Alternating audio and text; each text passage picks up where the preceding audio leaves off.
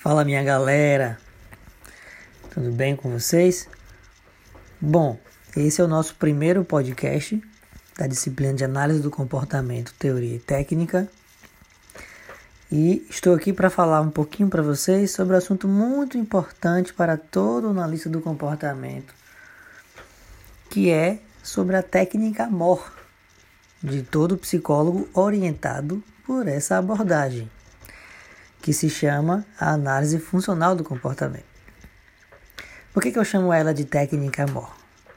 Né? Vou fazer uma comparação aqui meio estúpida, mas vocês conhecem a história sobre os Vingadores? Sabe o personagem Thor? Toda a força do Thor está no seu machado, que controla os trovões. O Thor, sem esse machado, né? Ele até tem alguns poderes, mas eles são quase que irrelevantes. Então, brincadeiras à parte, digamos que a ferramenta da análise do comportamento, ela está acima de toda a técnica. Pois é, muita gente acha que a análise funcional do comportamento é uma técnica, mas não. É uma ferramenta que serve de orientação para o uso de qualquer outra técnica. Se a gente parar para pensar, o analista do comportamento tem um escopo de técnicas produzidas pelos conhecimentos da análise experimental do comportamento. Talvez alguns de vocês já tenham ouvido falar sobre a dessensibilização sistemática, né? a análise do comportamento aplicada ao autismo, tem algumas ferramentas e por aí vai. Mas nenhuma dessas ferramentas pode ser utilizada descontextualizada de uma análise funcional daquele comportamento de um paciente, um consultório clínico ou de qualquer pessoa em outros contextos de atuação do psicólogo. Assim como nós podemos utilizar técnicas de outras abordagens que foram construídas em outros modelos teóricos, desde que respeitando uma análise funcional tá? Você deve lembrar da disciplina mais amada do curso de psicologia, chamada psicologia experimental. Onde você viu que existem duas principais formas de fazer análise funcional do comportamento. Existe uma análise de dois termos, pautados na análise de estímulo-resposta. Resposta estávamos falando na disciplina em um nível mais fisiológico, como por exemplo alterações da pupila após a exposição à luz do sol. Um segundo tipo de análise é chamada análise de três termos, aquela em que uma resposta segue um estímulo chamado de antecedente e esta resposta é seguida por uma consequência, que tem o poder de retroagir, ou seja, de influenciar essas respostas em termos de sua ocorrência futura.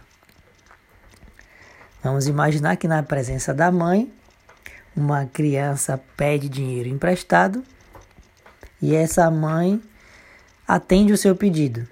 Ou seja, essa consequência aí reforça, essa consequência retroagem sobre a frequência dessas respostas no futuro. Mas hoje nós vamos falar sobre definição em si de análise funcional. Vamos falar sobre o seu surgimento. De onde foi que Skinner tirou a ideia da análise funcional? Bom, dentro das ciências naturais, o processo de construção do conhecimento levou décadas e mais décadas de evolução. E essa evolução, na verdade, não chegou a um fim, pois aqui estamos nós produzindo ciência, dando continuidade a essa tradição científica. Isso significa que o conhecimento vai se transformando frente às exigências que os fenômenos de interesse impõem. Vamos pegar como exemplo a física. Existem muitas formas de se estudar a física e essas formas foram se sobrepujando umas às outras durante os anos. A física de Newton, por exemplo, é tida como uma física mais tradicional. Né? Já a física de Marsh já traz outros modelos, outra forma de olhar os fenômenos físicos, né? as forças da natureza que são objeto de estudo da física. Desta forma, o que aconteceu com a física, mas com praticamente todas as ciências, que elas passaram por esse processo de evolução da adoção de causas. A lógica causal da física tradicional era pautada na causa e efeito. Causa era quase sempre um evento ou um conjunto de eventos que se somavam no efeito causador, gerando um efeito. Vamos pegar como exemplo uma doença. Imagine que alguém aparece apresentando sintomas de fraqueza, febre, dor no corpo, manchas na pele. E que, depois de um tempo, outras pessoas também aparecem com os mesmos sintomas. Meses de pesquisas, né, de levantamentos estatísticos, são né, levados em consideração até se descobrir que todas essas pessoas elas dividiam sintomas e que elas tinham tido contato umas com as outras, ou seja, estamos falando potencialmente de um vírus. A lógica que estamos discutindo apontaria, por exemplo, a origem de um vírus como a causa para a doença que damos um nome específico. Quando nosso objeto de estudo é o comportamento humano, a análise do comportamento enxerga o comportamento humano como causados por eventos ambientais. Esta lógica está implícita na primeira forma do behaviorismo, chamada de behaviorismo metodológico, formulada por John Watson, que você vai ver nos conteúdos dessa disciplina. Para ele, os comportamentos eram determinados totalmente pelo ambiente à nossa volta. Na lógica skinneriana, da qual também trataremos nessa disciplina, a tradicional lógica causal entre uma causa e um efeito, ela vai ser substituída por uma análise que é muito mais próxima de outras correntes de pensamento da matemática a análise funcional de eventos. Tá? Esse conceito vem, como eu falei, de dessa área que todo psicólogo ama, para não dizer o contrário, né? Que é da matemática. De onde isso vem? Bom, vocês vão lembrar que nas aulas no ensino médio vocês devem ter estudado sobre função de x sobre y. O que é que isso significa? Que não é um evento apenas que explica outro evento. Existe uma ligação probabilística. O que é que significa essa relação probabilística? É de que numa certa quantidade de ocorrências de um fenômeno, é bem provável que outro fenômeno também vá surgir. Tá? E essa probabilidade é determinada pela relação entre esses eventos. É isso que a matemática estuda como relação funcional, análise funcional, em que você calcula o quanto que dois eventos, ou três, ou quatro, ou dez, eles estão relacionados. Aí advém as fórmulas matemáticas. Na análise do comportamento, Skinner acreditava que não dá para dizer que um estímulo específico, uma circunstância específica era a causa exclusiva para um comportamento, mas um conjunto de variáveis.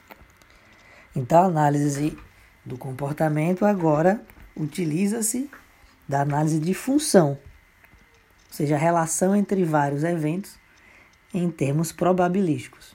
Então, por exemplo, se uma mãe sistematicamente reforça o comportamento do filho de pedir dinheiro emprestado, como fazer outras formas de pedido, a mãe se torna um ambiente para esse tipo de comportamento e para vários comportamentos da mesma classe.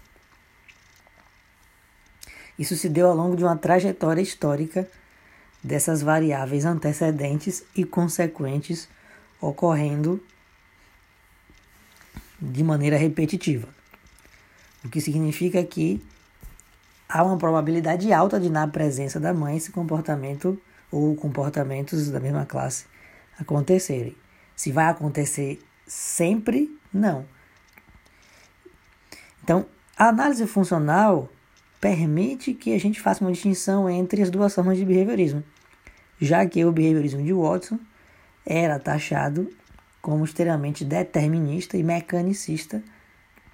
E Skinner, para sair um pouquinho dessa vertente, trouxe a análise funcional como proposta, permitindo que a coisa fosse vista de um ângulo um tanto quanto diferente. Bom, espero que você tenha gostado dessa é, descrição sobre essa técnica amor e que isso faça sentido na sua forma de ver a análise do comportamento, seja nas teorias experimentais, nos fundamentos filosóficos ou na sua aplicação prática. Um forte abraço e até a próxima.